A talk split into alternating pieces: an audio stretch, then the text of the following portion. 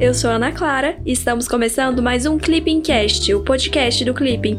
O meu papel aqui é trazer uma atualização rápida do que aconteceu na última semana e pode cair na prova do CACD, o concurso de admissão à carreira de diplomata. Agora me conta, você é CACDista? Estuda para o CACD ou pretende começar a estudar? Corre lá para o Clipping, acesse clippingcacd.com.br para ter acesso à plataforma mais completa de estudos para quem quer ser diplomata e começar a estudar para o concurso com autonomia e gastando muito pouco. Agora vamos para o resumão dos dias 27 a 1 de maio de 2020. Romeu, conta pra gente o que aconteceu nessa semana. Ei, Ana. Olá, pessoal. Tudo bem com todos? Tudo beleza? Pois então, nessa semana, a seção América Latina e Caribe merece atenção redobrada. Acontece que a Argentina decidiu abandonar as futuras negociações comerciais do Mercosul. Mas calma lá. Os acordos com a União Europeia e com o EFTA, que é a Associação Europeia de Livre Comércio, permanecem intactos. A decisão argentina não vai afetar essas negociações que já foram concluídas. Além disso, a Colômbia entrou oficialmente para a OCDE e o México renovou seu acordo de livre comércio com a União Europeia. É muita coisa que impacta diretamente os fechamentos. Então vamos com calma, sem estresse. Eu e a Ana estamos aqui justamente para trazer uma atualização rápida, porém completa. Simbora!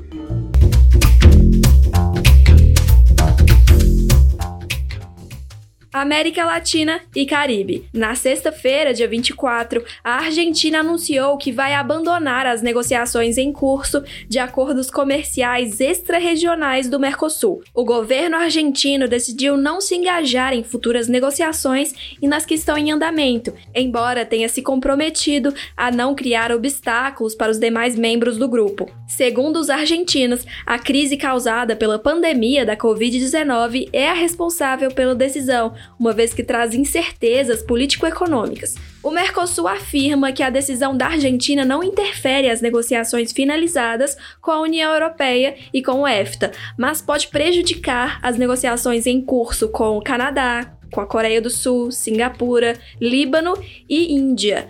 Oficialmente, o Itamaraty informou que a decisão da Argentina é positiva, já que confere transparência aos processos de negociação do bloco e permite maior engajamento aos demais membros. Romeu, me bateu uma dúvida. Não existe um negócio de os membros do Mercosul só poderem negociar acordos tarifários em conjunto? Como fica essa questão agora? Ana, para ser bem sincero, eu não sei como que vão resolver isso não.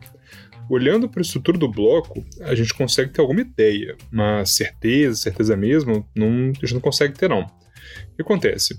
O Protocolo de Ouro Preto, que foi assinado em 1994, estabelece que é função do Grupo Mercado Comum, que é o órgão executivo do Mercosul, negociar acordos em nome do bloco com terceiros países, grupos de países e organismos internacionais, mediante delegação do CMC, que é o Conselho do Mercado Comum, é o órgão superior do bloco, responsável pela condução política do processo de integração. De acordo com uma decisão do CMC, a número 32, lá de 2000, os Estados-parte só podem negociar acordos comerciais que envolvam preferências tarifárias de forma conjunta, em virtude da necessidade de o Mercosul ter uma política comercial externa comum. Então, assim, diante dessa decisão da Argentina né, de não participar mais das negociações em curso e das negociações futuras, muito provavelmente o, os, os demais estados do Mercosul, por meio do CMC, vão ter que buscar uma maneira de flexibilizar essa decisão, né? Para que eles consigam negociar sem a Argentina. Na terça-feira, dia 28, a OCDE oficializou a Colômbia como o 37º membro da organização, o país sul-americano junta-se ao Chile e ao México, tornando-se o terceiro país da América Latina e Caribe a integrar-se ao OCDE. A Colômbia iniciou o processo de adesão em 2013, quando oficializou seu pedido de entrada. De acordo com a OCDE, a Costa Rica entrou na fase final de seu processo de adesão e deve ser o próximo membro latino-americano a ser anunciado pela organização sediada em Paris. O Brasil é um dos seis candidatos que aguardam o início do processo de entrada na OCDE. Ana, desculpe interromper, mas como a adesão à OCDE é um objetivo prioritário da atual política externa brasileira, Posso fazer um comentário rapidinho sobre a história do relacionamento da organização com o Brasil? Claro, Romeu, pode sim, conta pra gente. Show, valeu. Pois então, a Organização para a Cooperação e Desenvolvimento Econômico, a OCDE, é um foro composto por 35 países, dedicado à promoção de padrões convergentes em diferentes temas, como questões econômicas, financeiras, comerciais, sociais e ambientais. Suas reuniões e debates permitem a troca de experiências e a coordenação de políticas em áreas diversas da atuação governamental. Países em desenvolvimento têm buscado aderir ao CDE, uma vez que o ingresso na organização equivaleria à obtenção de um selo de qualidade, que poderia estimular a atração de investimentos e a consolidação de reformas econômicas. O Brasil coopera com o CDE desde a década de 1990, quando se tornou membro do Comitê do Aço, em 1994.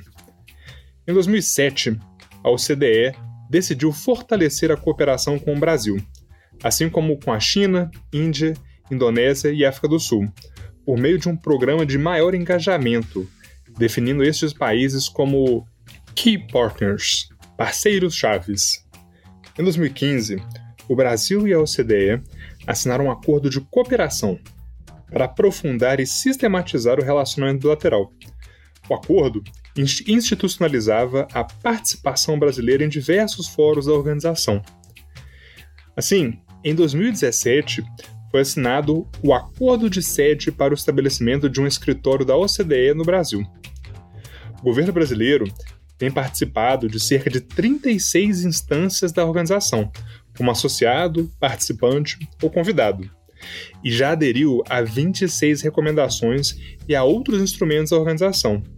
Consolidando essa cooperação crescente e mutuamente benéfica, o Brasil expressou oficialmente seu interesse em tornar-se um membro pleno da OCDE em maio de 2017. Embora o país tenha formalizado seu interesse, o processo de adesão do Brasil ainda não teve início. Na terça-feira, dia 28, União Europeia e México anunciaram a conclusão do processo de modernização de seu acordo de livre comércio, em vigor desde 2000. Por meio da modernização do texto do acordo, as duas partes resolveram os últimos aspectos pendentes da relação comercial, em especial o escopo da abertura dos mercados de compras públicas no México. Pela primeira vez, o governo mexicano concordou em abrir seu mercado de compras públicas ao estrangeiro. O acordo ainda inclui novos temas como desenvolvimento sustentável, energia, boas práticas regulatórias, transparência e anticorrupção. Romeu, eu sei que a União Europeia é o segundo maior parceiro comercial do Brasil, mas como é a relação comercial do bloco europeu com o México? É isso mesmo, Ana. Depois da China, a União Europeia é o segundo maior parceiro comercial do Brasil. Mas isso apenas se a gente considerar blocos comerciais. Se formos considerar apenas países, os Estados Unidos ocupam a posição de segundo maior parceiro comercial do Brasil, depois da China. Beleza, mas agora sobre México e União Europeia.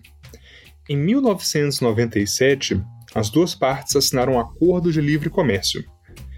Desde que esse acordo entrou em vigor, em 2000, triplicaram as trocas comerciais entre o México, que é um mercado o quê? de mais de 100 milhões de habitantes, e a União Europeia, com mais de 450 milhões de pessoas.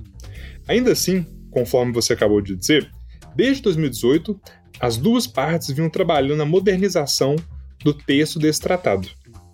De acordo com o FMI, o México é a segunda maior economia da América Latina e a 15ª maior do mundo em termos nominais.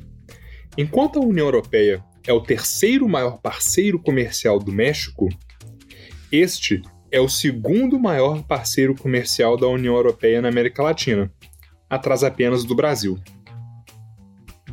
Na quarta-feira, dia 29, o governo brasileiro determinou que todos os representantes do governo de Nicolás Maduro no Brasil devem deixar o território nacional definitivamente até o dia 2 de maio. A lista de indivíduos que devem deixar o país inclui diplomatas e funcionários da embaixada em Brasília e de todos os consulados da Venezuela no país, no Rio de Janeiro, em São Paulo, em Boa Vista, em Belém em Recife e em Manaus. Em março, o governo brasileiro havia informado aos funcionários da embaixada venezuelana que eles teriam 60 dias para deixar o país.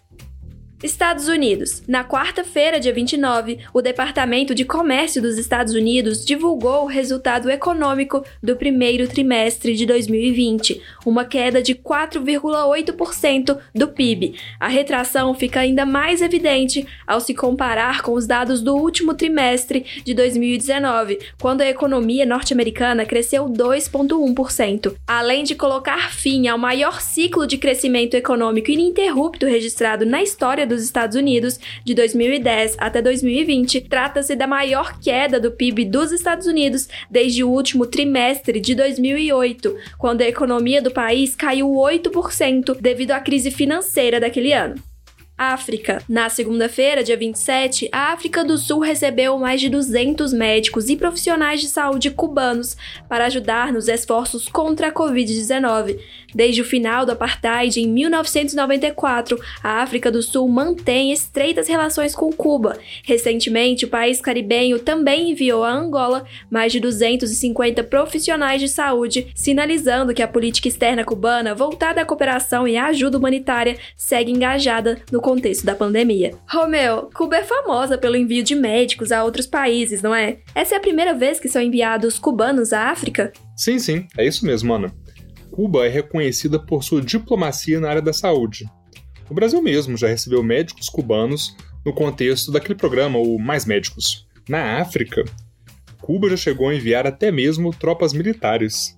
Durante a Guerra Fria, Cuba enviou milhares de soldados para Angola, com o objetivo de apoiar seus aliados comunistas do Movimento Popular de Libertação de Angola, que lutava numa guerra civil contra a União Nacional pela Libertação Total de Angola, que era apoiada pelos Estados Unidos e pela África do Sul. O conflito teve início em 1975, imediatamente após Angola tornar-se independente do domínio de Portugal, e só foi concluído em 2002, com a vitória do MPLA, partido do atual presidente João Lourenço.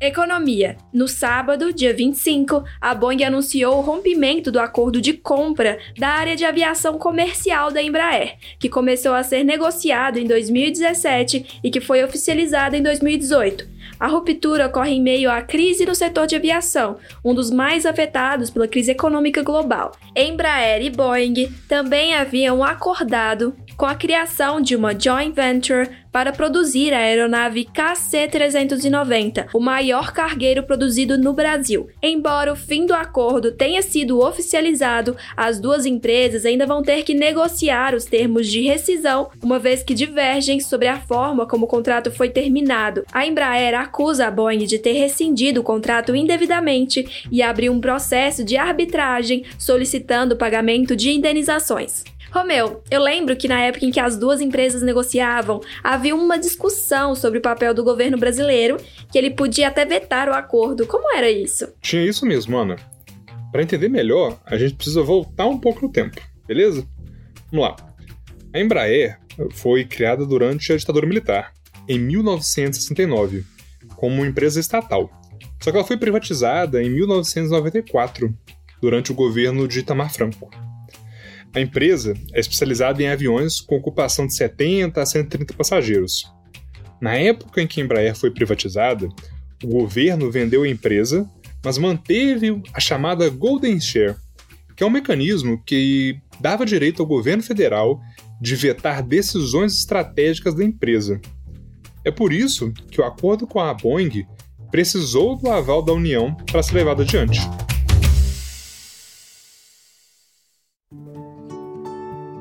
Chegamos ao fim do Clipping Cast, com o resumão da semana dos dias 27 de abril a 1 de maio de 2020. Agora chegou a sua vez. Mande o seu feedback sobre o conteúdo do podcast pelo nosso Instagram, clipping_cacd.